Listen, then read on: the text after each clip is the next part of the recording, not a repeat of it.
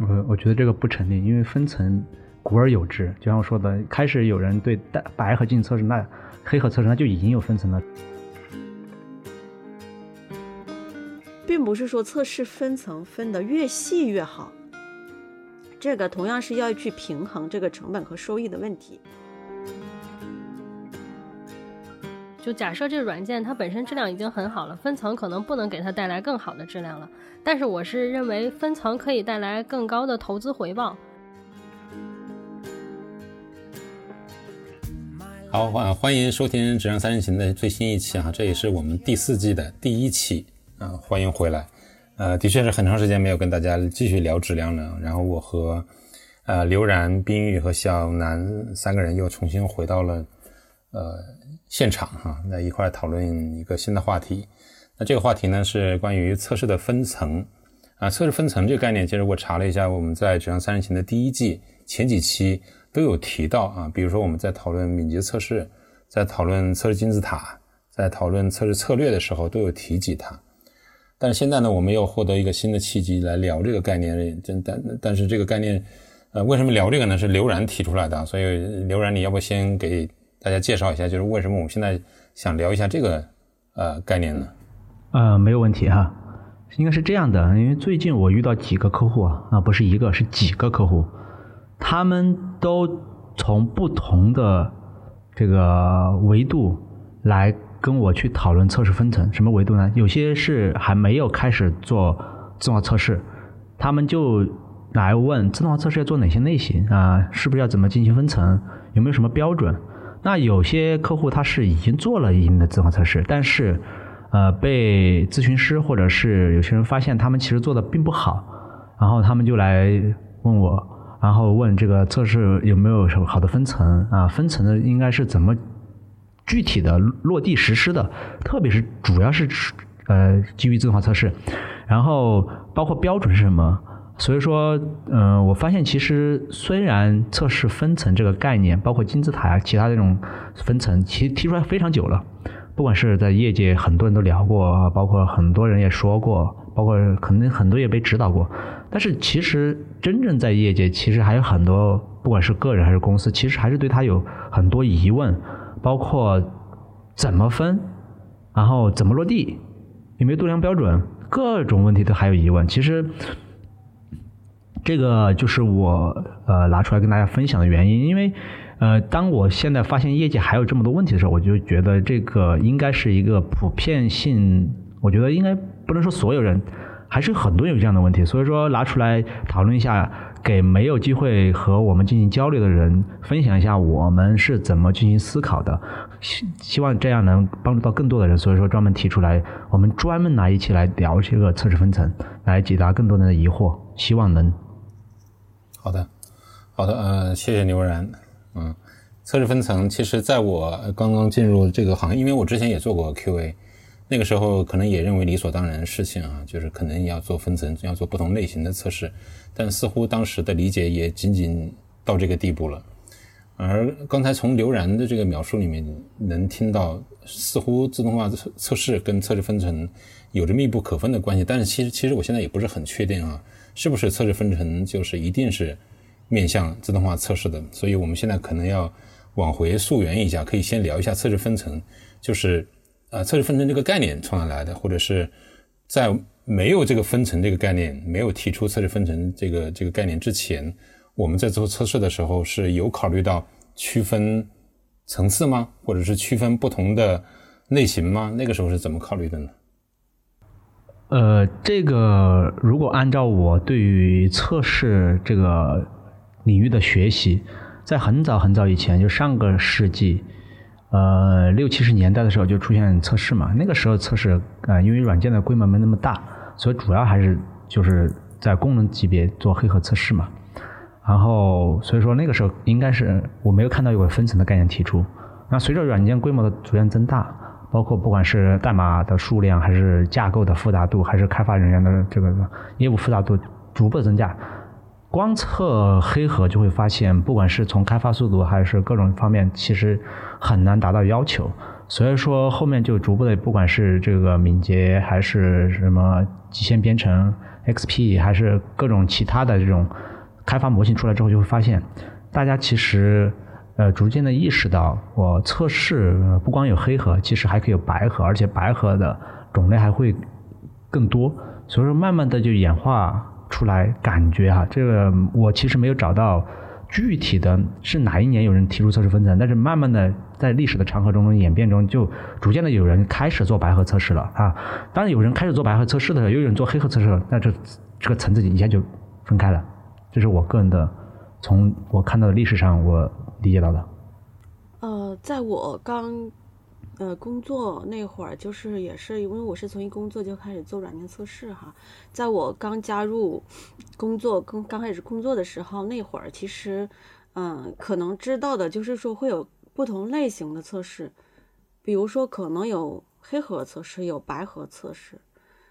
有什么功能测试，有 API 测试这样子的，但是其实是没有分层的这个概念在我脑海里的，而且那会儿做的最多的也都是。呃，基于 UI 的这种功能测试为主，嗯，也会有自动化和手动的都会有。呃，我接触分层这个概念，其实是在呃加入 ThoughtWorks 之后，呃做敏捷，然后呢，后来就去看了《敏捷软件测试》这个书，其实里面就讲到了测试金字塔，然后慢慢的就对分层的这个概念也是越来越清晰了。对，其实我也是一毕业工作，然后就做开始做软件测试。然后最早我们也是做这种前端的手工测试，然后那个时候没有考虑过分层相关的一些问题。但我们逐渐，嗯，随着可能面这个业务越来越复杂，然后软件形态的多种多样，然后我们有了 Web 端，有了 Mobile 端，然后我们就会有做自动化测试的需求啊，比如接口测试或者是基于 UI 的自动化。那这个时候我们就会。考虑一些问题，比如我应该这个功能应该在前端手动测，还是应该在前端自动化测，还是说我放到 API 层去测？这时候这个就慢慢的有分层的这种感觉出来，然后一去网上查一些资料，会发现哦，其实一直以来都是有测试分层这个概念的，只不过可能以前更多的做手动测试，没有去关注这个概念。可能我的经我的这个经历和大家不一样哈，呃，虽然说我刚才介绍了，就是我是通过学习知道。这个主要是学习历史，因为我特别喜欢追根究底啊，通过学习历史来知道这个分层是怎么出来的。那其实，在我进入 s o t 之前，其实我也是不知道有测试分层，后进入 s o t 慢慢学习这个呃更多的测试知识的时候，才慢慢知道的。那我肯定也是基于敏捷的这方面来知道测试分层，以及不管是金字塔还是其他的这种测试分层。那肯定也看了这个关于这个。Michael 的那本书叫《Success with Agile》，呃，那个他在里面就第一次，呃，我查过历史，应该是他第一次就提出了这个金字塔测试分层。那他以这种分分层的概念来描述了我们在敏捷开发中应该以大概一个什么样的模型，然后以什么样的层次来分类我们的这个这个测试，然后来指导我们去。不仅只考虑黑盒，要更多的考虑一个系统化的、层次化的测试的模型来实施我们的测试，不管手动还是自动化，都要这样去思考。啊，那个时候就他第一次真正接触到测试分层。OK，哦，我我觉得三位讲到的跟我的经历都很类似啊，就是进入的，因为我即使在 s o t w o r s 呃呃来工作之前，我也是做过测试，但是在那个时候也没有接触过测试分层。我进入 SolidWorks 之后，其实做的是开发，但是那个时候可能已经开始写单元测试啊，是吧？或者写集成测试以及写端到端的测试。那时候测试其实已经分开了，但是这个层次的概念确实是，我觉得像刘然所说的，就是呃，测试金字塔这个概念的引入。比如说我们在 Martin Fowler 的网站上，当然他会引呃引自 Michael Cohen 的那本书《Succeeding with Agile》这本书里面有提到这个概念。嗯，这这里面冰玉能给大家再介绍一下，简单的介绍一下测试金字塔为什么会是一个金字塔的一个形状？呃，为什么是测试金字塔啊？就是说，呃，金字塔呢，我们知道上层是就是一个三角形，上层是上面是尖的，下面下面是比较多的。也就是说，这个测试几层排列成这个形状，它的原因是说，嗯，我们的测试金字塔呢，在通常不管你分几几层都有什么类型的测试，通常的一个分法是说最底层的就是单元测试，呃，就是最接近代码的这个单元测试，然后最往上的呢是端到端的，呃，这种测试。那它为什么下面少上面多？原因是呢，一个是说，呃，越往下层的这个单元测试呢，它越接近代码。而它这种测试，如果一旦执行失败了，它要定位问题就会呃非常的准确，能够定位出来，而且呢，它的执行速度也会呃快很多。嗯，它相对来说呢，呃，相对于上层的这种 UI 层的测试，端到端的测试来讲，它会更稳定，而且呢，执行速度会快。嗯，所以呃，这是它的一些优势哈，所以呢是建议就是说底层的这个测试要更多一些，而且其实还有呢，就是说我们相对来说单元嘛，要测到呃所有的单元，保证那些单元，比如说我们说是类也好，是方法也好，当然呢，可能对于单元的定义也是嗯不是有一个非常标准的答案的，那它相对来说它的这个数量也是会比较多的。所以要测到这些呢，它就是需要多一些的测试。嗯，那往上层来讲，为什么会还？那如果说说底层都测到了，为什么还需要有上层的测试呢？那上层就是说它覆盖的这个范围是不一样的。比如说我们测到了单元，但是单元与单元之间，我们的模块与模块之间，服务与服务之间这种呃集成连接，是不是能够？正常的工作的这些是在单元测试里面是 cover 不到的，所以我们需要有上层的这个测试，越往上它覆盖到的这个范围是越大的。那呃，另外还有一个呢，上层的测试的，由于它覆盖到的这个范围更大，它其实更接近于我们的业务，能更接近于真实的业务场景和用户的这个。路径使用路径，所以它的这个价值主要是能够体现出这个业务流程的一个呃正确性，在这一个点上，嗯，它是有存在的必要的。但是呢，它由于上层的测试，尤其是我们知道基于 UI 的测试来讲，它相对来说它的稳定性要占很多，它会比较脆弱，呃，稍微动一点可能就挂掉了。而且甚至有的时候，很多时候并不是说因为真正的有问题导致测试挂掉，有的时候我们所谓的这种随机失败也会经常的出现，而且它的执行速度，包括它的编写实现的难度，可能都会啊比较大一些，执行的速度会比较慢一些。所以呢，上层的测试就是不建议太多，是整个来讲就是呈现一个金字塔的形状。OK。哦，我觉得介绍挺详细的，就关于测试金字塔，它看起来会是个什么样，以及为什么会成为金字塔，是因为呃，因为 Mike Cohen 他本身也是敏捷先驱嘛，所以我的理解，呃，测试分层或者测试金字塔这个概念出现的时候，其实很大程度上也是跟敏捷开发呃绑定的是很紧密的，对吧？所以为什么会支持说，呃，在测试金字塔的底部是单元测试，大量的单元测试？说白了，就是如果你遵循敏捷开发的话，你是通过 DDD 把这些单元测试做出来的，啊，然后呃少量的呃基层测试或者服务测试，呃 API 测试，然后更上层是更少量的呃呃端到端的测试，啊，或者是或者是将来我们可能还会讨论的，就是探索性测试，它是它是我所以我的理解是它是出现于特定时机的，就是完全是跟敏捷开发绑定的这样一个概念。测试分层以及测试金字塔，嗯，可以这么说吗？我觉得“绑定”这个词太过于牵强了。我更多的是它适应于，就是刚好那个，嗯，敏捷是被一帮从像比如说极限编程啊这种迭代开发呀这帮人他提出来的，而这帮人其实最开始就是在运用大量的运用那个。比如说 TED 或者单元测试，因为他们都是极客出身，就是写代码人出身，所以说刚好他们做了这些事情之后，总结出来应该这样做，就总结成了这种测试。所以说这个应该说是他们的经验的总结，嗯，不是绑定到敏捷。换那换个角度说啊，如果测试金字塔它是呃对应于敏捷开发来说，最最好的一一种面对测试代码这样一个实践方式，它只是碰巧体现为一个测试分层一个概念，是因为像冰玉刚才说的，测试金字塔是一层一层的，是吧？所以自然会有一个测试分层。那反过来说，仍然成立吗？测试分层它一定是测试金字塔这样形状的，还是说还是说另外一个样子？我我觉得这个不成立，因为分层。古而有之，就像我说的，开始有人对白和金测试，那黑盒测试那就已经有分层了，只不过说刚好敏捷是个，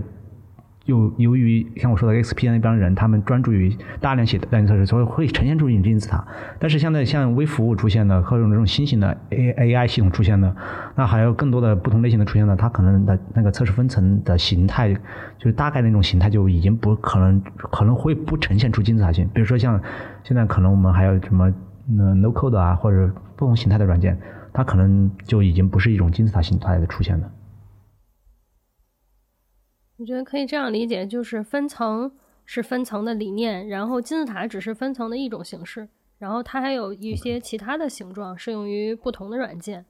嗯，刚才其实有一点想聊，就是也有可能是敏捷团队本身的这个组织形态，因为它毕竟没有很多大量的测试人员，也没有专业的。独立的测试团队，所以它需要呃功能的完整、质量的完整，需要依赖于大量的底层测试。这个可能也是它是金字塔的一个原因之一。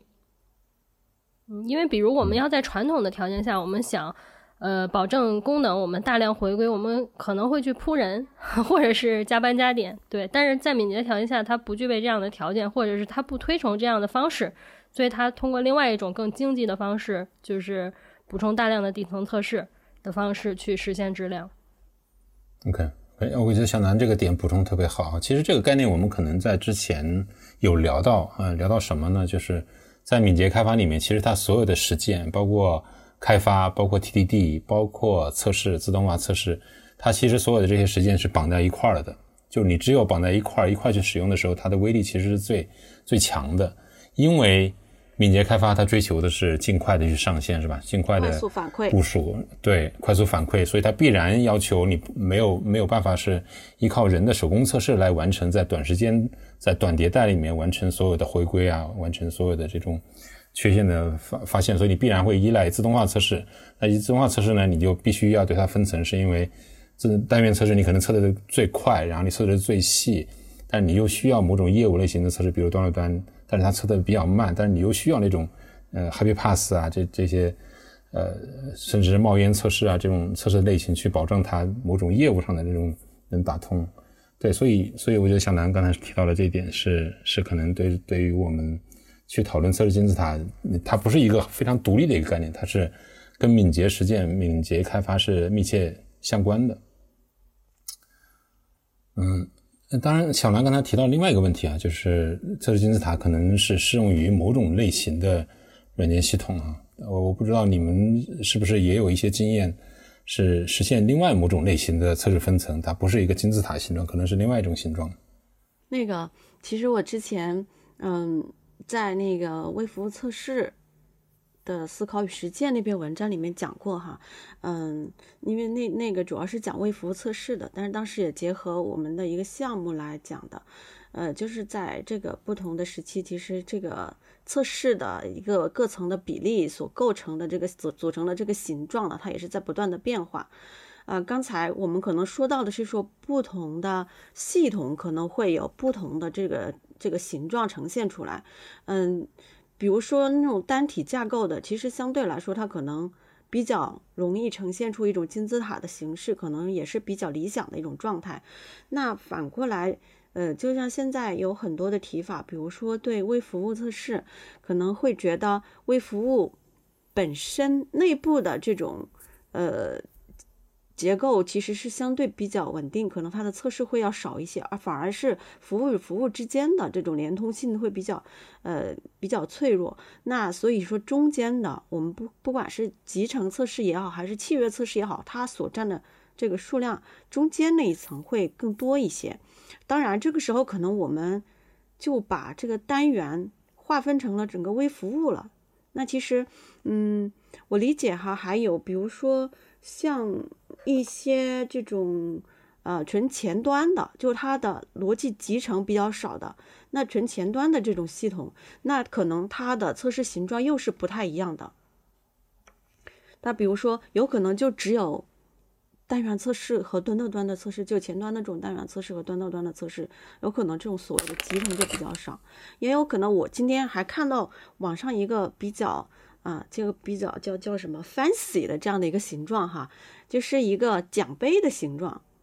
它呃也是说的一个这种呃前端的一个一种测试哈，它这个奖杯的形状，我大概跟大家描述一下哈。奖杯呢，我们知道奖杯是下面是一个三角形，对吧？类似于一个金字塔的这样一个形状，中中间有一个就特别细瘦小的一一小段，然后上面呢又是一个类似于纺锤形那样的形状。它其实它的这样划分的方法是说，最底下那个三角形呢，它是它是定义为静态的这种。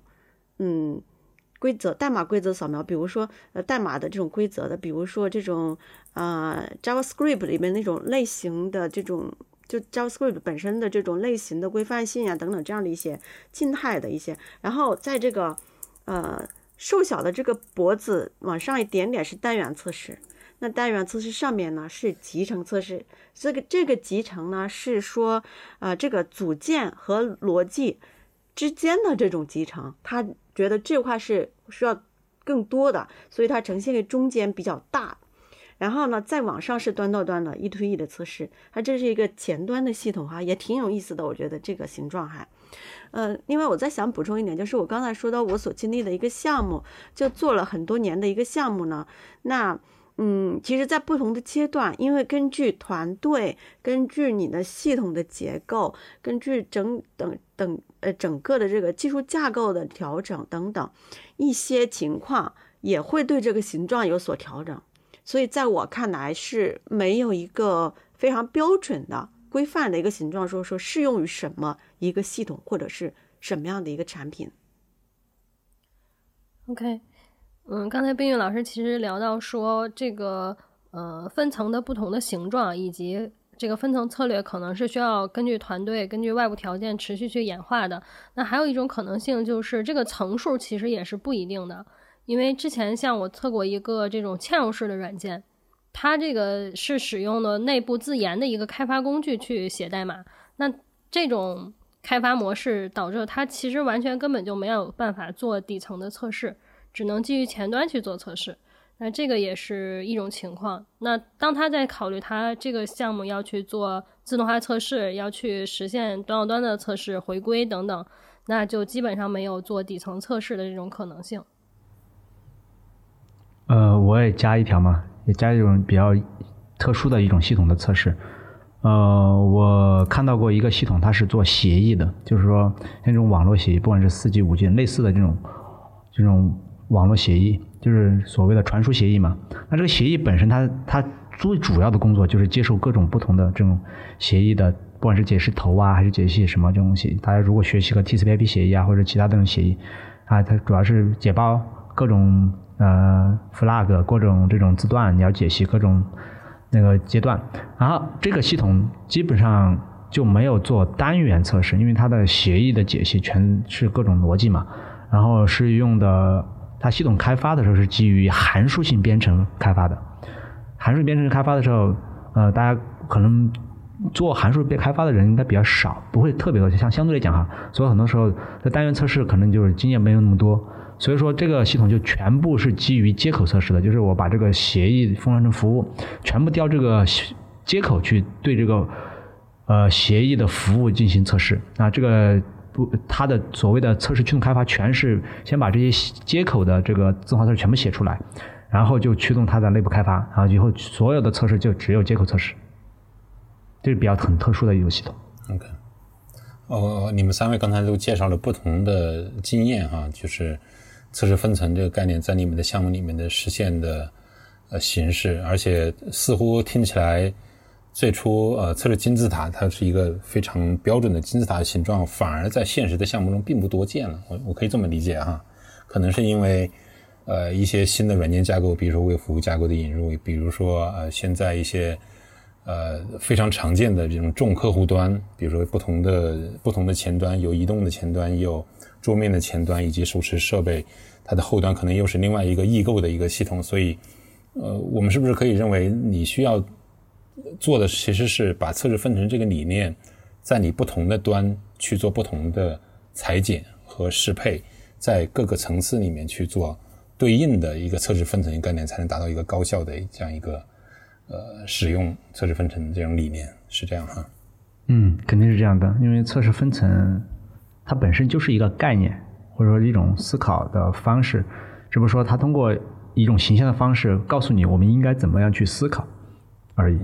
对，特别同意这个点哈，就是说我们一定不要说是，呃，只有金字塔这种模式，就是一定要去套，比如说就去套这个。呃，端到端，然后服务层和单元，比如是刚才讲到，可能很多就没有这些层。那它主要是说用这种分层的概念去对应到你的系统，你需要去思考，让你的测试发挥最大的价值，是这样的一种思考的框呃一种指导吧。嗯。嗯，不仅是发挥最大价值，而且要效率最高，而且最好是投产出比也是比较好的。呃，我让我想起一个事情，就是，呃，可能在最早，比如说提出测试分层，以及最直观的用测试金字塔去描述这样一个测试分层的策略的时候，它跟我们的现实中的这种软件架构，特别是单体架构，可能是有某种对应关系的。我理解哈，比如说你的最底层单元单最底层单元测试，可能就是其实是对应一个个类的，因为它基本情况下它是对于单个类的这种测试。那上一层可能就是 API 测试是吧，或者集成测试，不同的呃 API 之间调用的最上层是关于 UI 的，所以它跟我们的软件架构也有某种程度的这种对应。那是不是也意味着现在，就像刚才我们讨论的啊，可能跟呃，因为现在的架构变得更复杂或者更更异异化，就是完全是异构的一个不同的组件，它构成了一个呃完整的一个软件架构，其实已经还能还能跟我们的。测试分层的那种实现会有这样的对应关系吗？我是说从架构上来说，我我个人认为，呃，软件分层的提出本身演进出来有分层，就是映射了软件本身的架构。其实你就是在软件不同的层次去写相应的测试或者实现相应的测试，其实就是去测的软件软件的不同层而已。所以说，我觉得这个是呃密切相关的。嗯。可能只有端到端的，呃，基于 UI 的测试，它是贯穿了整个架构，是吧？呃，比如说这种代码，它的调用其实是从你的 UI 一直调到最底层，但是从其他的层次来说，很就是直接反映了这个架构的不同层次，可以这么想。我觉得端的端也是反映了 UI 层啊，因为你测的是 UI，虽然掉到底层，但是你的关注点是在 UI，所以说当我开发 UI 的时候，我的关注点也在 UI，虽然。我开发 UI，其实我不 care 你后端的这个代码实现是怎么样，就是只要你后端的不管是方法还是后端给我的这个接口，我只要你完成我的功能，我 UI 只关注我 UI 开发而已。其实你在做测 UI 测试的时候，也其实也只是关注 UI 的功能能不能满足需求就可以了。所以我觉得它其实你可以不用去关注 UI 是不是扩到了底层所有的代码，你关注的就是你的 UI 业务逻辑是不是呃我要测它。那其实分层的概念就是。基于你在不同层次上要完成相应的测试，来产生的这个分层出来。OK，在在你们的项目里面，你们有遇到过呃，比如说测试金字塔，它真的实现起来，或者测试分层，当它实施起来的时候，你每一层的代码是由不同的团队来完成的，有遇到过吗？因为其实，在其实，在软件开发，比如说在 developer，他们就实现，呃，特别是针对微服务这种架构，其实每个服务甚至它的都是由不同团队来完成的。那这个时候，它对应的自动化的测试、微服的自动化测试，也会有不同的团队来来负责吗？那这里有个问题啊，就是我们其实都是在同一个团队里，就哪怕角色不一样，但是我们是 same team 嘛。嗯，我不知道刚才凯文老师说不同的团队是指完全不一样的团队吗？还是说，嗯，大家还是在一个团队里，可能有不同的分工？应该是说不同团队。嗯呃，我我来回答一下嘛，因为我两种都经历过，就是说呃，就是专门有分团队的，就前端一个团队，后端很多团队。这个其实最主要的情况在于，我见到过一个这样的团队，不多，真的不多。为什么呢？因为这种情况只适合于你的前端应用开发是大前端。什么叫大前端？就是或者副前端，就是我这个团队开发的这个前端应用非常复杂。比如说，你看那种特别是复杂的那种手机银行，或者复杂的这种订餐系统，或者怎么样，他们其实开发的是一个大前端团队。其实你看很多，不管是点点餐系统啊，在网上去分享的，他们就有个什么叫叫大前副前端团队或者叫大前端团队，这帮人就专门开发前端，他们开发的接口是后端团队的不同呃微服务团队或者是统一的这个中台平平台团队提供的，然后他们就分了。但是呢，但是呢，我见的更多的啊。我只能说，我见的更多的，因为我们是做呃这种企业级系统定制化开发的，那我们见的更多的是，我们不推荐这种，因为这种的话很难进行这种业务开发的 track 和管理。什么叫业务流程？就是我开发一个功能，其实我关注的是这个功能有没有全部开发完。所以，在我见到过更多的团队，应该是基于呃横向的。基于功能来划分的，比如说这个功能，我们又又有前端又有后端；那个功能我又有前端后端。这样的话，我以功能团队的方式来开发，这样功能团队有前端有后端，测试也前端要写，后端要写，然后开也有有 QA 在里面去写相应的黑盒测试。这样的话，其实能更好的保证这个功能本身的一个跟踪和交付的这个这个管理。所以说我更多见到这个，但是那种大前端的我也见到过，但是那种呢，它更适合于这种就是。一个复杂的系统，而且是公司自我开发，然后或者是把一部分这个前端开发丢给其他人，核心我全部自主掌控。所以说这种系统有，但是我见的不多。嗯，就在我经历的团队里，大部分情况都是偏底层的肯定是由研发人员完成的，然后偏上层的或者是偏业务的是由测试人员完成的，然后大家都是在一个团队里，并不分属于不同的团队。对。刚刚提到，嗯，可能超于超越金字塔的其他的不同的测试类型，比如说像验收测试，嗯，像这种冒烟测试，那可能是由另外的团队负责的，嗯，但它已经超越我们所谓的测试分层的概念了。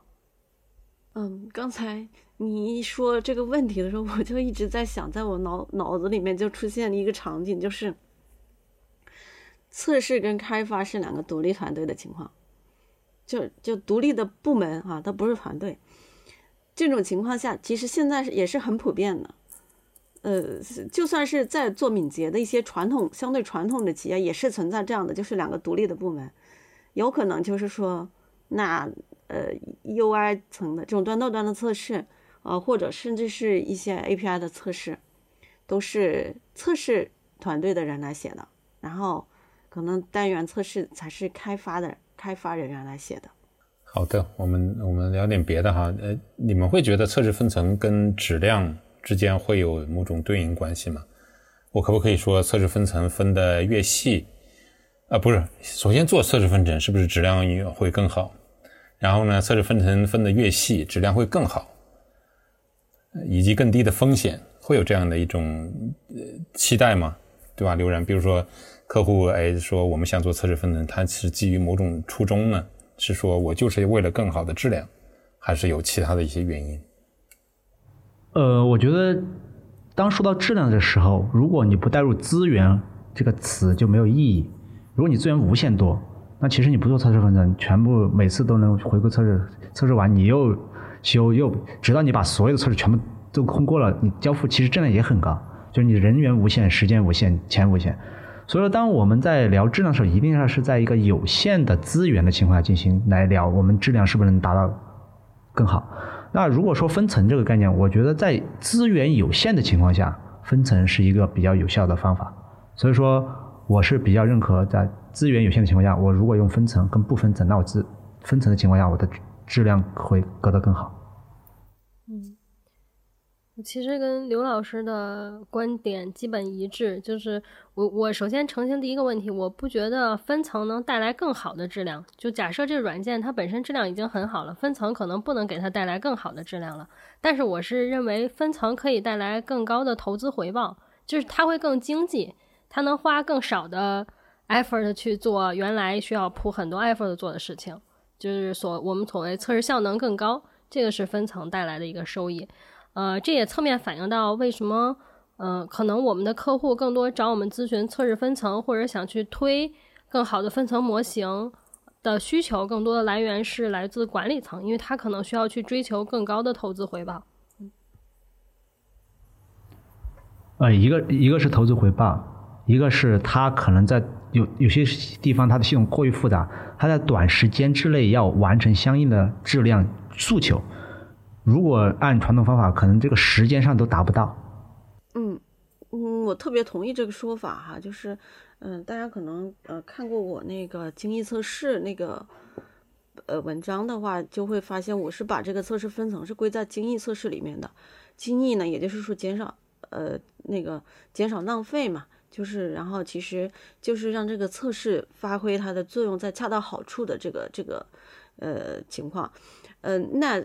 嗯，其实，嗯，如果说不测测试不分层，比如说像我们，呃，像我们刚开始说的初期的，可能都是主要是做 UI 层的这种自动化测试来讲，没有底层的测试。这个时候其实隐含的一个问题是，有可能会有很多的这种技术债在出现，因为你没有底层的测试去保障底层代码的一个质量。嗯，比如说，可能你原来。能写五千行代码的这个时间，到你越往后，随着你软件的复杂度在增加的时候，你可能写五十行代码就要这么长这这长时间了。然后，那这个时候就会带来一些问题，包括你的质量其实也没法保证。然而，在越来越复杂的情况下，有可能最后就是没有时间去，没有精力去增加新的代码了，可能一直在不断的修旧的问题，因为你定位也难呀，各种就是。哎，反正就绕不清、绕不清的这种乱七八糟了，整个就有可能是这样一个状况。所以它其实跟质量是有关系的，但是说你分层是不是就跟质量一定有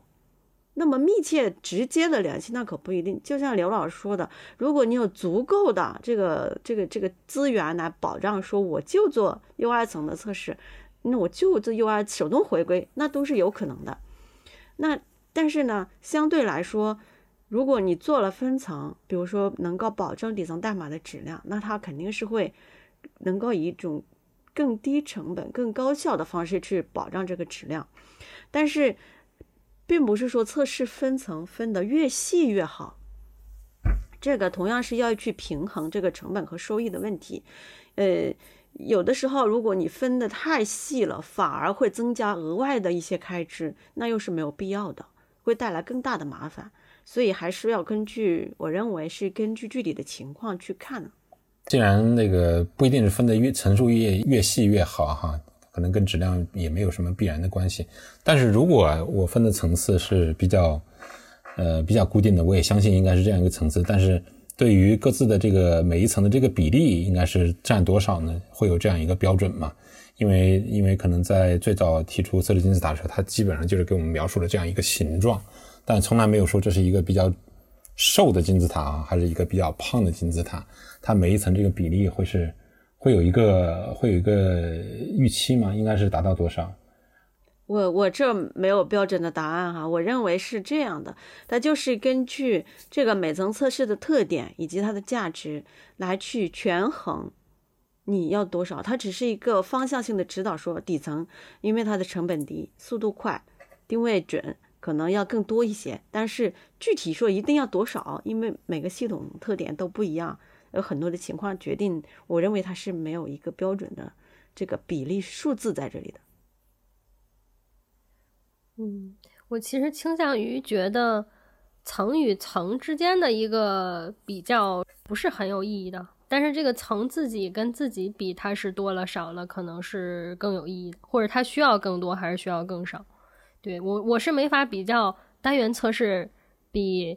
手动端到端测试的数量怎样，覆盖率怎样，这个我是不能比较的。嗯，这个问题是我觉得分层里面最难的一个问题，它一个是难以理论化，第二个是难以落地。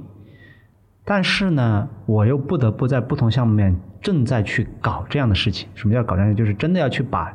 这个数据给统计出来。呃，去度量每一层测试到底做了多少，这我正在做这样的事情。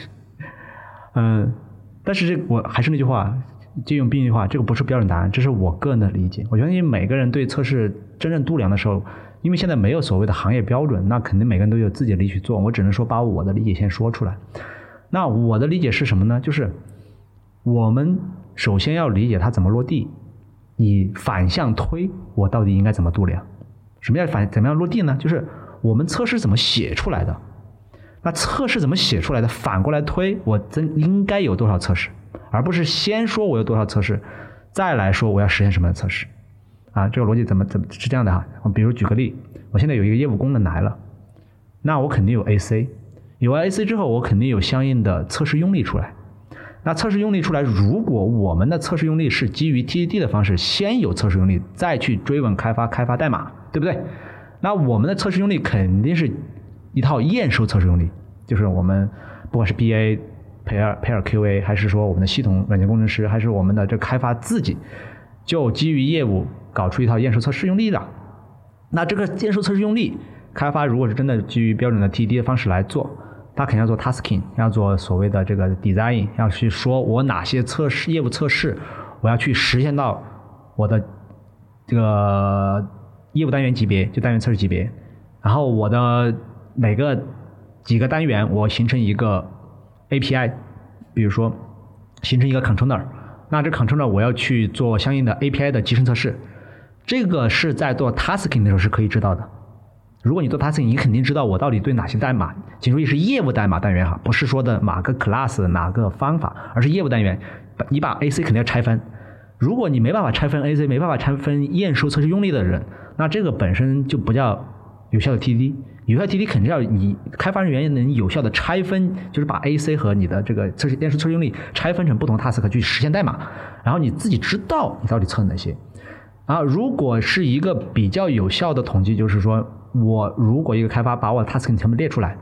那我一个 tasking 做完了之后，我肯定是有效知道我哪些 tasking 是做过测试的。这个时候其实你是可以统计到单元测试级别测哪些业务场景。那这些业务场景肯定有些测，有些没有自动化测试，反述回给 AC，因为做的好的 TD 理论上所有的 AC 所有的验收测试都能写，但是并不是真正。每一个人都能保证全部都写了。我现在基于假设我信任你，你写了，那我你就标一个勾，能把勾出来。这样的话，基于每一个功能，我至少知道我哪些 AC 在哪些点上是被单元测试覆盖到了，而且哪些点的集成测试在 API 层已经做到了。这个时候，我的 UI 层就不会特别关注这些被单元测试覆盖到的这些业务点。那我更关注的是这些业务点在 UI 上拉通了之后，是不是能完成一个完整的流程？那这样反向，我是从底层慢慢追溯回上层，我就知道我每层到底应该实现了哪些测试用例之后，我就能统计出我的覆盖率，以及我每一层和每一层之间，其实你测了我就可以不测了这种关系。但这个实际建起来非常困难，因为这个需要你对每一个开发人员的信任，以及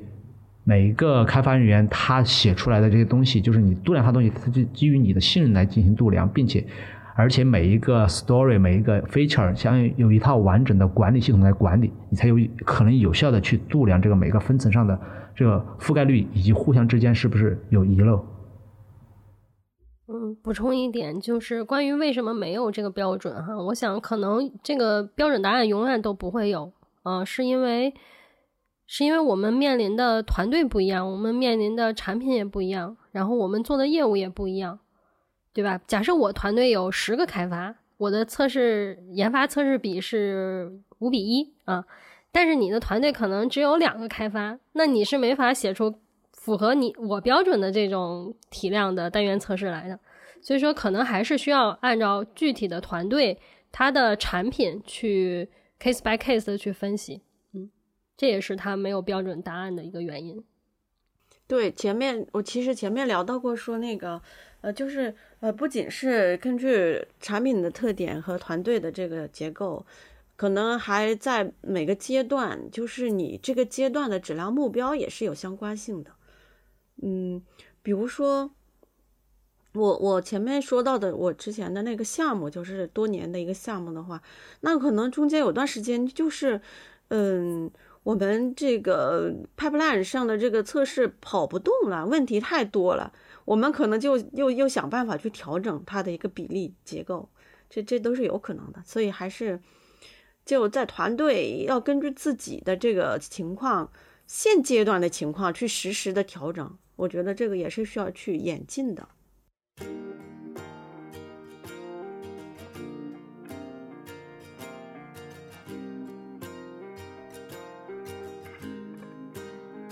谢谢收听《质量三人行》，这是一款来自斯特沃克的播客节目。我们关注软件行业测试领域的现状和未来，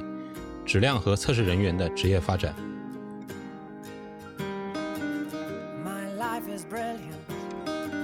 你可以在网易云音乐、喜马拉雅、蜻蜓 FM 以及泛用型播客客户端搜索“质量三人行”，订阅收听到我们的节目。